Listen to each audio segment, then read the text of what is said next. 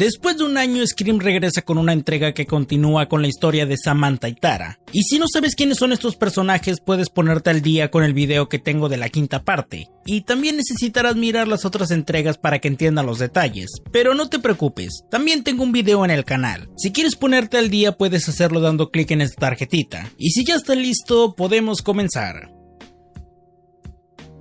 La película comienza con esta chica llamada Laura quien está esperando a que llegue su cita.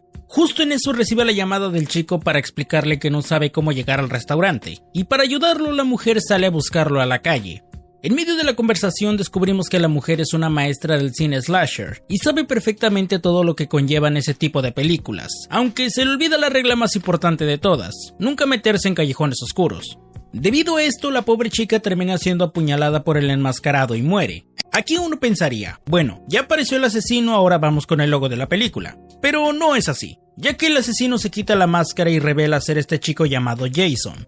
El brother guarda el disfraz y regresa a su campus encontrándose con Tara, quien lo invita a la fiesta de esa noche para pasar el rato. El flaco le pregunta a la chica si su hermana estará en la fiesta, pero Tara le dice que Sam ya no asiste a ese tipo de eventos.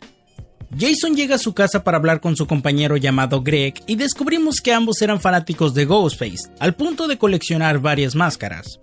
Justo en eso Jason recibe una llamada y piensa que se trata de Greg, pero durante la plática la persona tras el teléfono le dice que jugarán a frío caliente, así que Jason comienza a moverse por toda la casa, hasta que finalmente llega al refrigerador donde encuentra a su amigo mutilado, y luego él es asesinado por el enmascarado. Justicia.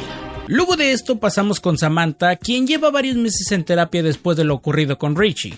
Su terapeuta le pide a Sam que le cuente más cosas sobre lo que pasó esa noche, y después de escuchar esto... El hombre dice que no está capacitado para su caso y decide irse. ¡Marica! ¡Marica! Cuando la chica regresa a su apartamento le pregunta a su roomie llamada King que si sabe dónde está su hermana Tara, pero como la chica está conociendo muy a fondo a su nuevo compañero, le dice que Tara se fue a la fiesta del campus, algo que obviamente le prohibió Samantha porque puede correr peligro. Mientras tanto, Tara se encuentra con este chico llamado Frankie quien le invita al cuarto para ir arriba por otra botella. Ya saben para qué cosas. Guiño, guiño. Aunque justo aparece Chad para proteger a la chica, y después llega Sam para hacer huevos fritos. Gracias a esto, Tara deja a su hermana sola y es molestada por un grupo de chicas que la reconocieron en la calle. Por desgracia la gente cree los rumores que iniciaron en Twitter sobre que Richie era la víctima y que Sam era la asesina que seguía con el legado de su padre. La gente es pendeja por naturaleza. Ya en casa Tara se desahoga con Kim sobre lo ocurrido, a lo que ella le cuenta que su padre era igual cuando murió su hermano, al punto de transferir su trabajo a Nueva York solo para poder estar cerca de ella y así poder cuidarla. Chad llega con la chica para consolarla y casi le da un beso, de no ser porque justo Kim regresó por su teléfono. Por otro lado, Sam se encuentra con su vecino llamado Danny con quien tiene una relación en secreto, y antes de que puedan seguir hablando, Chad le habla a la chica para que vean en las noticias la muerte de Jason y su compañero, los cuales fueron encontrados con todas las cosas de Ghostface.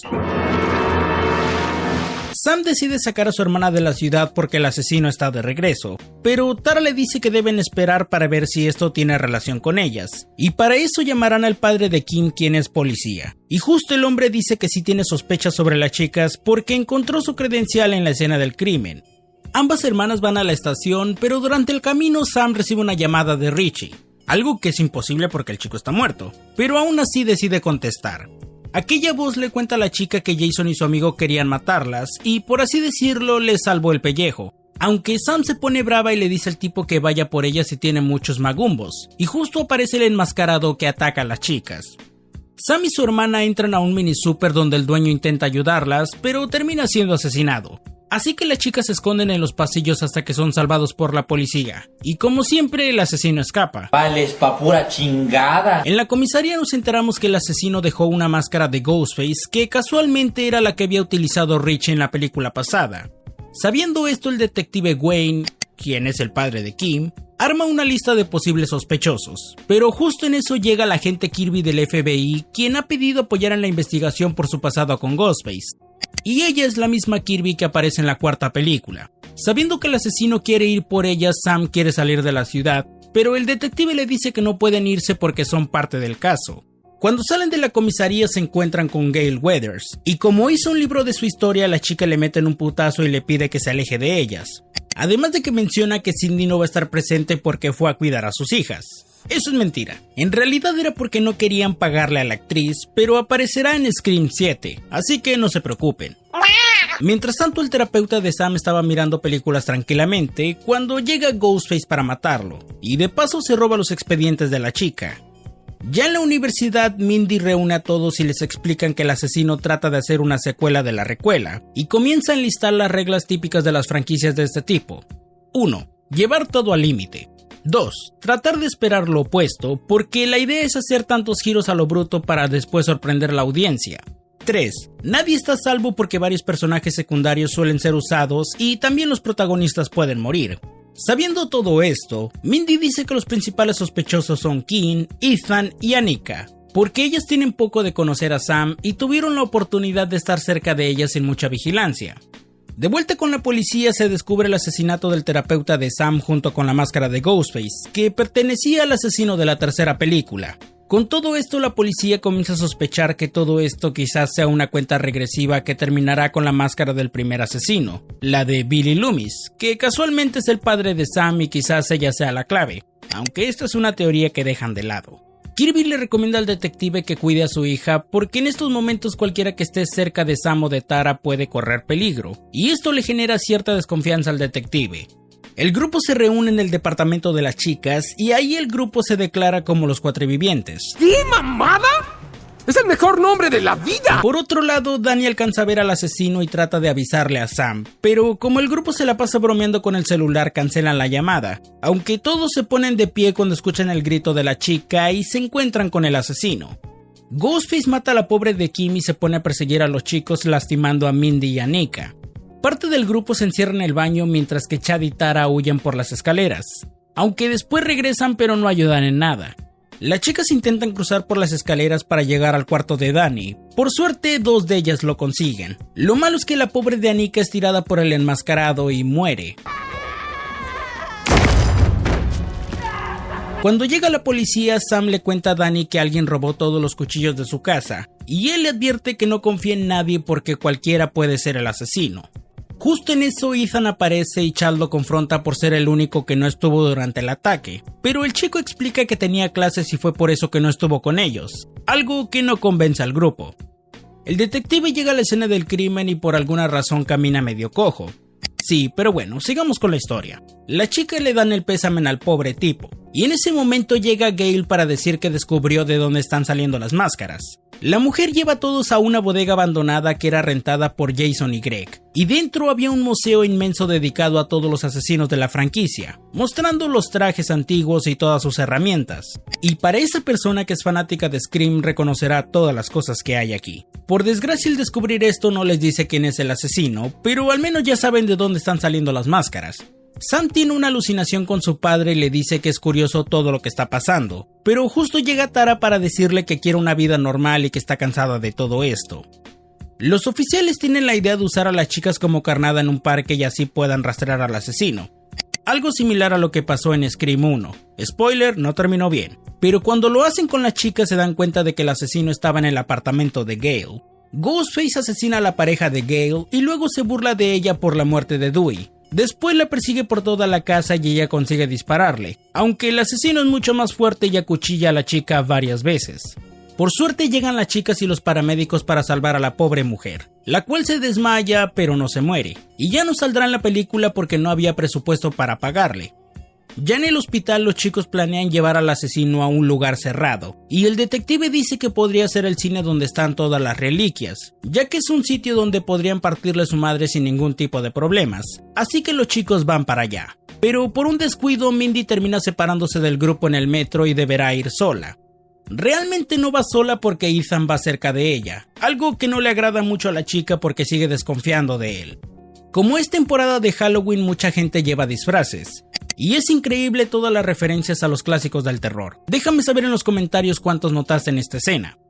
Siguiendo con la historia, la pobre de Mindy es apuñalada por el asesino que casualmente iba en ese vagón y nadie se dio cuenta. El único que se dio cuenta fue Ethan y consigue sacar a la chica del metro para pedir ayuda, y de momento no sabremos qué pasará con ella. En serio, pobre chica, ya fue lastimada varias veces. Por otro lado, Sam le pide a su no novio que se aleje de ellos porque no confía en nadie, y que los espera fuera del museo porque hasta él podría ser el asesino, pero que puede ayudar trayendo a la policía.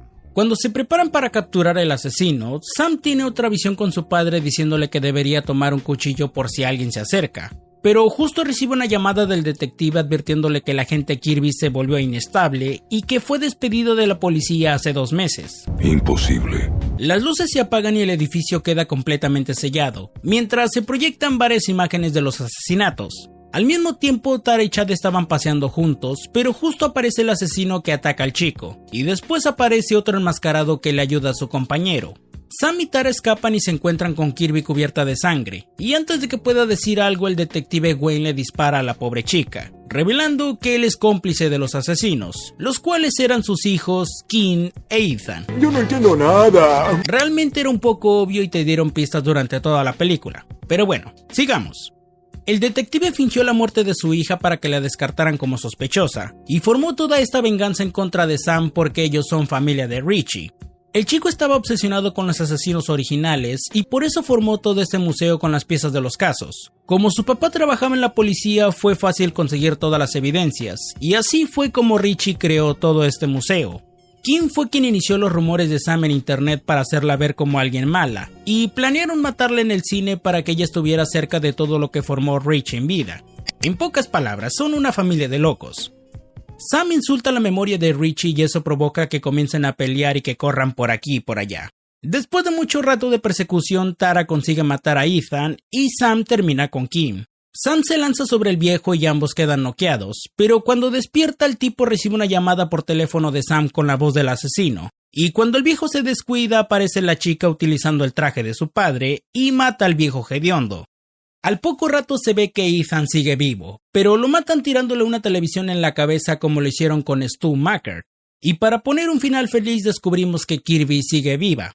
Al final Danny trae a la policía y a las ambulancias, y gracias al poder del guion, que es muy poderoso, descubrimos que Chad y Mindy siguen vivos, además de que Gale también se pondrá bien y que todos vivirán felices para siempre. Por último, Sam deja la máscara de su padre y no continuará con su legado, pero al parecer deja la posibilidad de que volvería a utilizar la máscara. sí, como si estas cosas pasaran. Y así termina esta película. Si quieres seguir mirando videos sobre Scream puedes ver los resúmenes que tengo de toda la saga, o también los videos de la serie que hizo Netflix, que a decir verdad están bastante interesantes. Por mi parte esto ha sido todo. Espero que te haya gustado el video y que lo compartas con alguien a quien crees que pueda gustarle. Si te parece interesante el contenido, no olvides suscribirte y activar la campanita. Nos vemos pronto. Muchas gracias a todos los miembros del canal por su gran apoyo y por seguir impulsando este proyecto. Gracias. Muchas gracias por mirar el video completo. Te dejo algunos por si quieres echarles un vistazo, o suscríbete para esperar el próximo. Nos vemos pronto.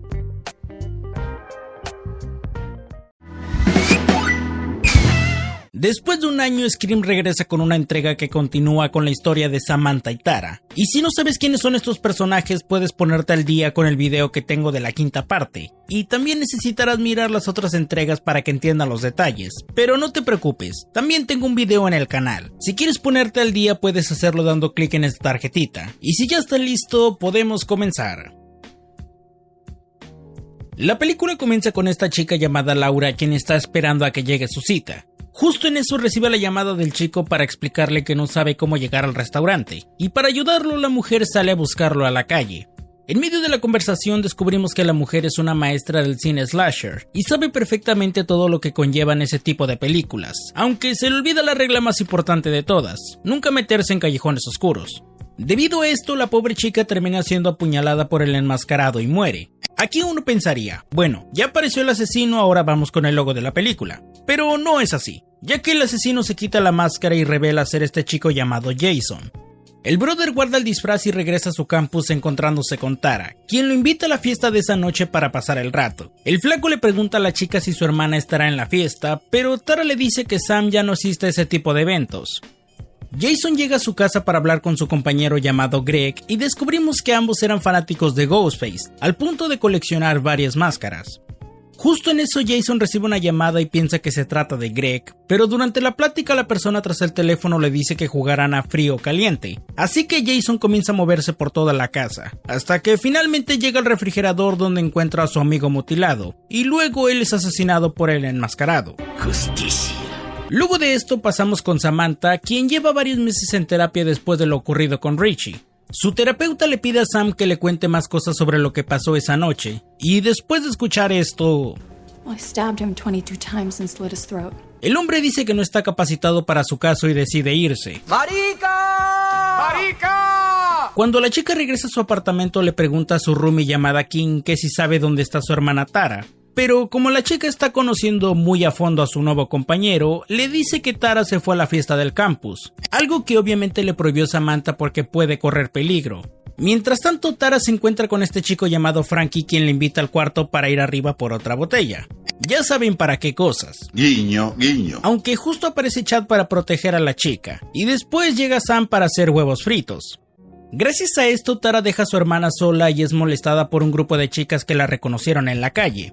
Por desgracia la gente cree los rumores que iniciaron en Twitter sobre que Richie era la víctima y que Sam era la asesina que seguía con el legado de su padre. La gente es pendeja por naturaleza. Ya en casa Tara se desahoga con Kim sobre lo ocurrido, a lo que ella le cuenta que su padre era igual cuando murió su hermano, al punto de transferir su trabajo a Nueva York solo para poder estar cerca de ella y así poder cuidarla.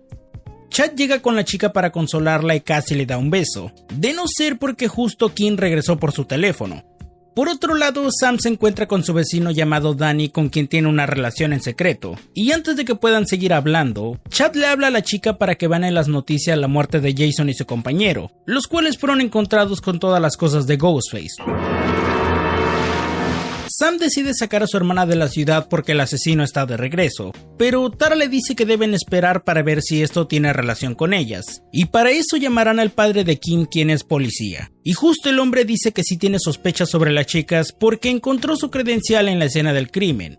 Ambas hermanas van a la estación, pero durante el camino Sam recibe una llamada de Richie, algo que es imposible porque el chico está muerto, pero aún así decide contestar. Aquella voz le cuenta a la chica que Jason y su amigo querían matarlas y por así decirlo le salvó el pellejo. Aunque Sam se pone brava y le dice al tipo que vaya por ella si tiene muchos magumbos, y justo aparece el enmascarado que ataca a las chicas. Sam y su hermana entran a un mini super donde el dueño intenta ayudarlas, pero termina siendo asesinado. Así que las chicas se esconden en los pasillos hasta que son salvados por la policía. Y como siempre, el asesino escapa. Vales pa' pura chingada. En la comisaría nos enteramos que el asesino dejó una máscara de Ghostface que casualmente era la que había utilizado Rich en la película pasada. Sabiendo esto, el detective Wayne, quien es el padre de Kim, arma una lista de posibles sospechosos. Pero justo en eso llega el agente Kirby del FBI, quien ha pedido apoyar en la investigación por su pasado con Ghostface. Y ella es la misma Kirby que aparece en la cuarta película. Sabiendo que el asesino quiere ir por ella, Sam quiere salir de la ciudad, pero el detective le dice que no pueden irse porque son parte del caso. Cuando salen de la comisaría se encuentran con Gail Weathers, y como hizo un libro de su historia, la chica le mete en un putazo y le pide que se aleje de ellas. Además de que menciona que Cindy no va a estar presente porque fue a cuidar a sus hijas. Eso es mentira. En realidad era porque no querían pagarle a la actriz, pero aparecerá en Scream 7, así que no se preocupen. Mientras tanto, el terapeuta de Sam estaba mirando películas tranquilamente cuando llega Ghostface para matarlo, y de paso se roba los expedientes de la chica. Ya en la universidad, Mindy reúne a todos y les explican que el asesino trata de hacer una secuela de la recuela, y comienza a enlistar las reglas típicas de las franquicias de este tipo. 1. Llevar todo al límite. 2. Tratar de esperar lo opuesto, porque la idea es hacer tantos giros a lo bruto para después sorprender a la audiencia. 3. Nadie está salvo porque varios personajes secundarios suelen ser usados y también los protagonistas pueden morir. Sabiendo todo esto, Mindy dice que los principales sospechosos son Kim, Ethan y Anika, porque ellas tienen poco de conocer a Sam y tuvieron la oportunidad de estar cerca de ellas sin mucha vigilancia. De vuelta con la policía se descubre el asesinato del terapeuta de Sam junto con la máscara de Ghostface, que pertenecía al asesino de la tercera película. Con todo esto la policía comienza a sospechar que todo esto quizás sea una cuenta regresiva que terminará con la máscara del primer asesino, la de Billy Loomis, que casualmente es el padre de Sam y quizás ella sea la clave, aunque esta es una teoría que dejan de lado. Kirby le recomienda al detective que cuide a su hija porque en estos momentos cualquiera que esté cerca de Sam o de Tara puede correr peligro, y esto le genera cierta desconfianza al detective. El grupo se reúne en el departamento de las chicas y ahí el grupo se declara como los cuatrevivientes. ¿Qué mamada? ¡Es el mejor nombre de la vida! Por otro lado, Danny alcanza a ver al asesino y trata de avisarle a Sam, pero como el grupo se la pasa bromeando con el celular, cancelan la llamada, aunque todos se ponen de pie cuando escuchan el grito de la chica y se encuentran con el asesino. Ghostface mata a la pobre de Kim y se pone a perseguir a los chicos lastimando a Mindy y a Nika. Parte del grupo se encierra en el baño mientras que Chad y Tara huyen por las escaleras, aunque después regresan pero no ayudan en nada. Las chicas intentan cruzar por las escaleras para llegar al cuarto de Danny. Por suerte, dos de ellas lo consiguen. Lo malo es que la pobre de Anika es tirada por el enmascarado y muere. Cuando llega la policía, Sam le cuenta a Danny que alguien robó todos los cuchillos de su casa, y él le advierte que no confía en nadie porque cualquiera puede ser el asesino. Justo en eso Ethan aparece y Chad lo confronta por ser el único que no estuvo durante el ataque, pero el chico explica que tenía clases y fue por eso que no estuvo con ellos, algo que no convence al grupo. El detective llega a la escena del crimen y por alguna razón camina medio cojo. Sí, pero bueno, sigamos con la historia. La chica le dan el pésame al pobre tipo, y en ese momento llega Gale para decir que descubrió de dónde están saliendo las máscaras. La mujer lleva a todos a una bodega abandonada que era rentada por Jason y Greg, y dentro había un museo inmenso dedicado a todos los asesinos de la franquicia, mostrando los trajes antiguos y todas sus herramientas. Y para esa persona que es fanática de Scream reconocerá todas las cosas que hay aquí. Por desgracia el descubrir esto no les dice quién es el asesino, pero al menos ya saben de dónde están saliendo las máscaras. Sam tiene una alucinación con su padre y le dice que es curioso todo lo que está pasando, pero justo llega Tara para decirle que quiere una vida normal y que está cansada de todo esto. Los oficiales tienen la idea de usar a las chicas como carnada en un parque y así puedan rastrear al asesino. Algo similar a lo que pasó en Scream 1. Spoiler, no terminó bien. Pero cuando lo hacen con las chicas se dan cuenta de que el asesino estaba en el apartamento de Gale. Ghostface asesina a la pareja de Gale y luego se burla de ella por la muerte de Dewey. Después la persigue por toda la casa y ella consigue dispararle, aunque el asesino es mucho más fuerte y acuchilla a la chica varias veces. Por suerte llegan las chicas y los paramédicos para salvar a la pobre mujer, la cual se desmaya pero no se muere, y ya no saldrá en la película porque no había presupuesto para pagarle, ya en el hospital los chicos planean llevar al asesino a un lugar cerrado, y el detective dice que podría ser el cine donde están todas las reliquias, ya que es un sitio donde podrían partirle su madre sin ningún tipo de problemas, así que los chicos van para allá. Pero por un descuido Mindy termina separándose del grupo en el metro y deberá ir sola. Realmente no va sola porque Ethan va cerca de ella, algo que no le agrada mucho a la chica porque sigue desconfiando de él.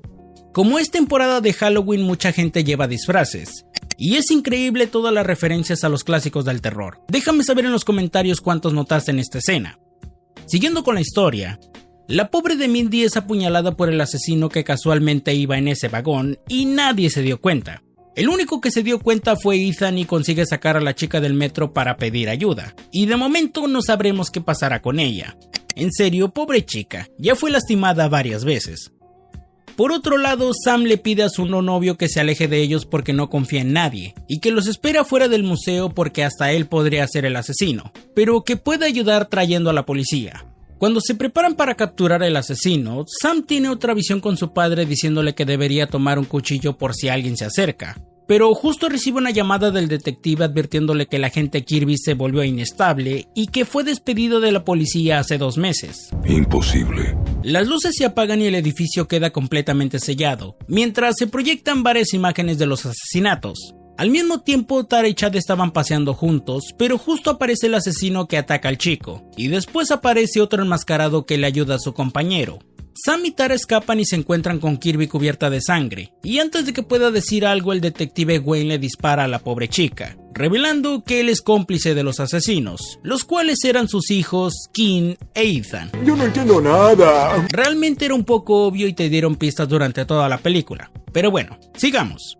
El detective fingió la muerte de su hija para que la descartaran como sospechosa, y formó toda esta venganza en contra de Sam porque ellos son familia de Richie, El chico estaba obsesionado con los asesinos originales y por eso formó todo este museo con las piezas de los casos. Como su papá trabajaba en la policía fue fácil conseguir todas las evidencias, y así fue como Richie creó todo este museo.